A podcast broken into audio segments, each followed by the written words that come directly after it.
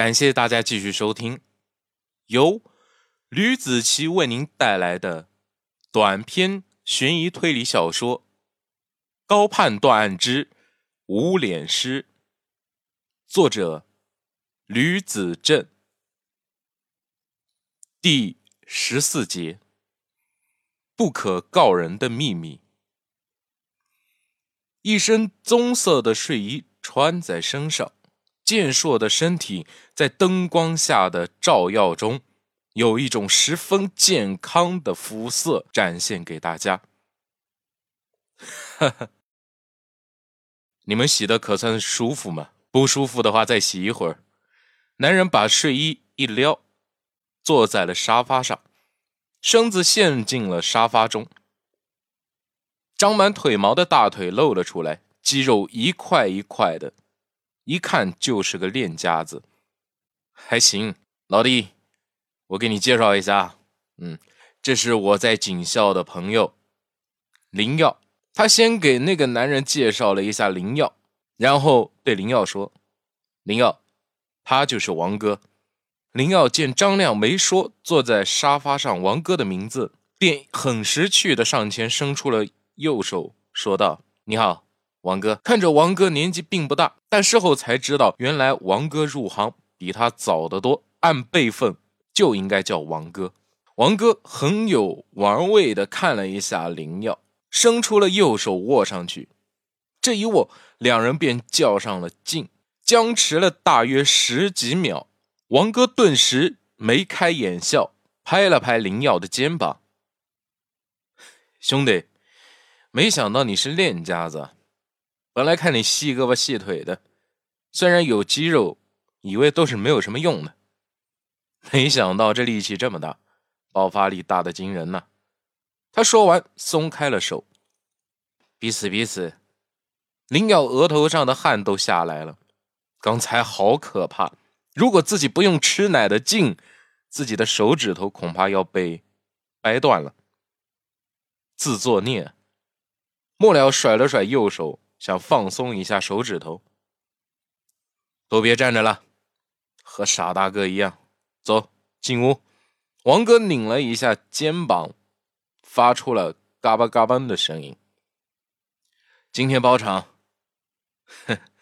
这里的小姐随你们要。话虽这么说，但到结束时，他们谁都没有叫小姐。张亮见状，上前客套了几句。王哥带头领着他们。到了一个包间里，里面坐着一个技师，正在有模有样的沏茶。在场的大部分都是认识的人，就别说那些没用的话了。咱们就直奔主题吧。王哥先发话：“郭旭东他在哪儿？”林耀扔出了一张照片，没有说话。上面有一张惊恐的面孔，因为有闪光灯的曝光的原因，显得异常恐怖。头发大部分都是褐色的，只有前面的刘海。是金灿灿的黄，脑门上有个洞，四周都是焦灼的伤口。王哥接过了让人惊骇的照片，眉头紧锁。他死了。嗯，我们在调查有关他的一些事情。他涉嫌杀人，但反被杀了。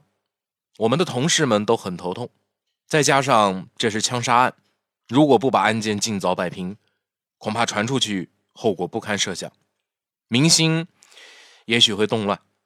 您要把利害关系讲给了王哥听。他杀的是女孩，对吧？王哥说道。你也别问我为什么会知道的，因为他是我的手下。那王哥，你知道他为什么要杀那个女孩吗？林耀说：“嗯，那女孩嘛，喜欢了其他的男人，这还不是最重要的。那女孩喜欢上了她不该喜欢的人。”王哥把茶杯递了过来，“哼，这是花果山上的山泉水泡的茶，喝喝看。喜欢上不该喜欢的人。”林耀嘀咕着：“你是说谁？”嗯，你们应该是知道张强的是吧？你去找他，一切都会真相大白的。王哥伸了个懒腰，旭东也真是的，竟然给人捅娄子，死了一了百了。千万别说我和你们透露这些情况，他们家我可惹不起。哦，那多谢了。见没有什么好说的了，林耀便和王哥随便聊了一些麻子以前的糗事。看着天色不早了，便让张亮带着回去了。在送林耀回家的途中，张亮告诉林耀一件足以扭转整个案件的事。张亮看出来林耀并不太高兴，从后车镜里看林耀，发现他的眉头始终是。愁眉不展，有些担心这个好朋友的心情，是不是太担心了？没事的，桥到船头自然直。哎，我们老大让我来调查，可是什么内容都没有，只是和一些案子无关紧要的话。还有两三天的时间啊，就要把案子破了。如果我们老大破不了案子啊，或者……推迟了，他的自由可就没有了。林瑶叹了口气。下午张强就二话没说就走开了。哎，明天要通知他来，那该怎么通知他过来呢？哼，你原来是担心那个小黄毛啊？哎，这样吧，我和你说一个关于郭旭东的秘密哈。张亮他的眉宇间闪过一丝怪异的笑容。你听不听？要是听了，可不能再不开心了哈。那你快说。林耀说：“其实吧，嗯，郭旭东他是个基佬。”张亮用开玩笑的嘴脸对他说：“哎，你干什么打我了？我开车了。”靠，你开什么玩笑啊？林耀见他耍奸，二话不说就要给他来一拳。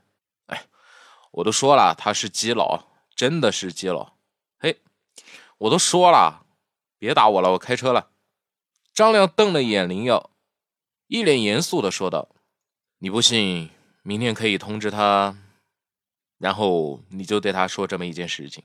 你先这样这样这样，然后接着啊，如此这般啊，知道吧？然后再用致命一击。”毫不犹豫的攻破他的心理防线，这种事很羞耻的，可千万别说的太重。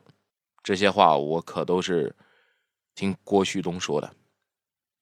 如假包换，林耀还是一脸的狐疑，眉宇间尽是不敢相信的神色，还是有一些心有余悸的看着张亮。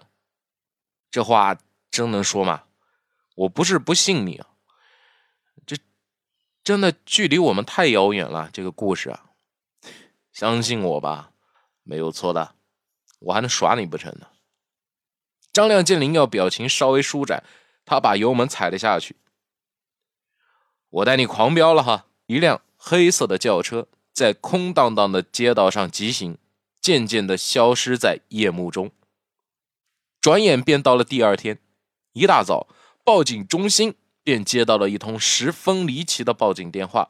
报案人称自己在路边拾到了一把玩具手枪，居然可以伤人。自己被玩手枪的儿子打了一枪，现在倒在家里，身体不能动弹。而儿子现在正出去和邻居家的孩子玩手枪，怕出事才拨打电话报警。接到报案之后。新浦公安分局出警了，以最快的速度把车开到了大学城里一处平房。因为分局就在报案地点附近，所以很快的便到达了现场。在距离现场不远的地方，一声清脆的枪声响了起来。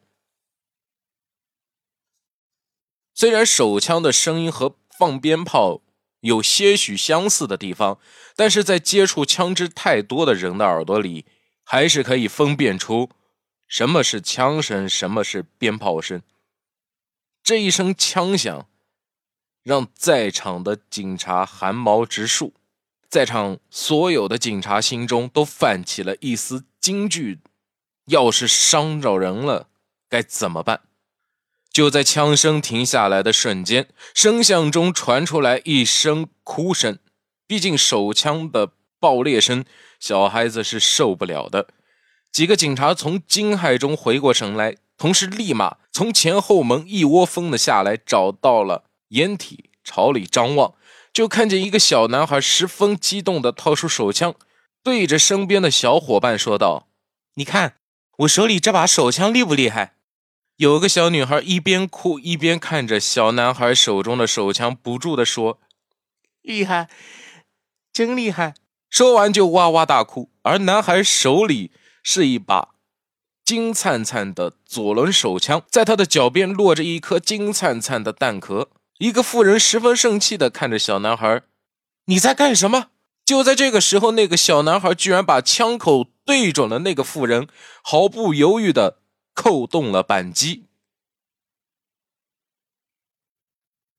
好了，这就是我为您带来的第十四章节的内容。感谢您的收听，我们下期再见。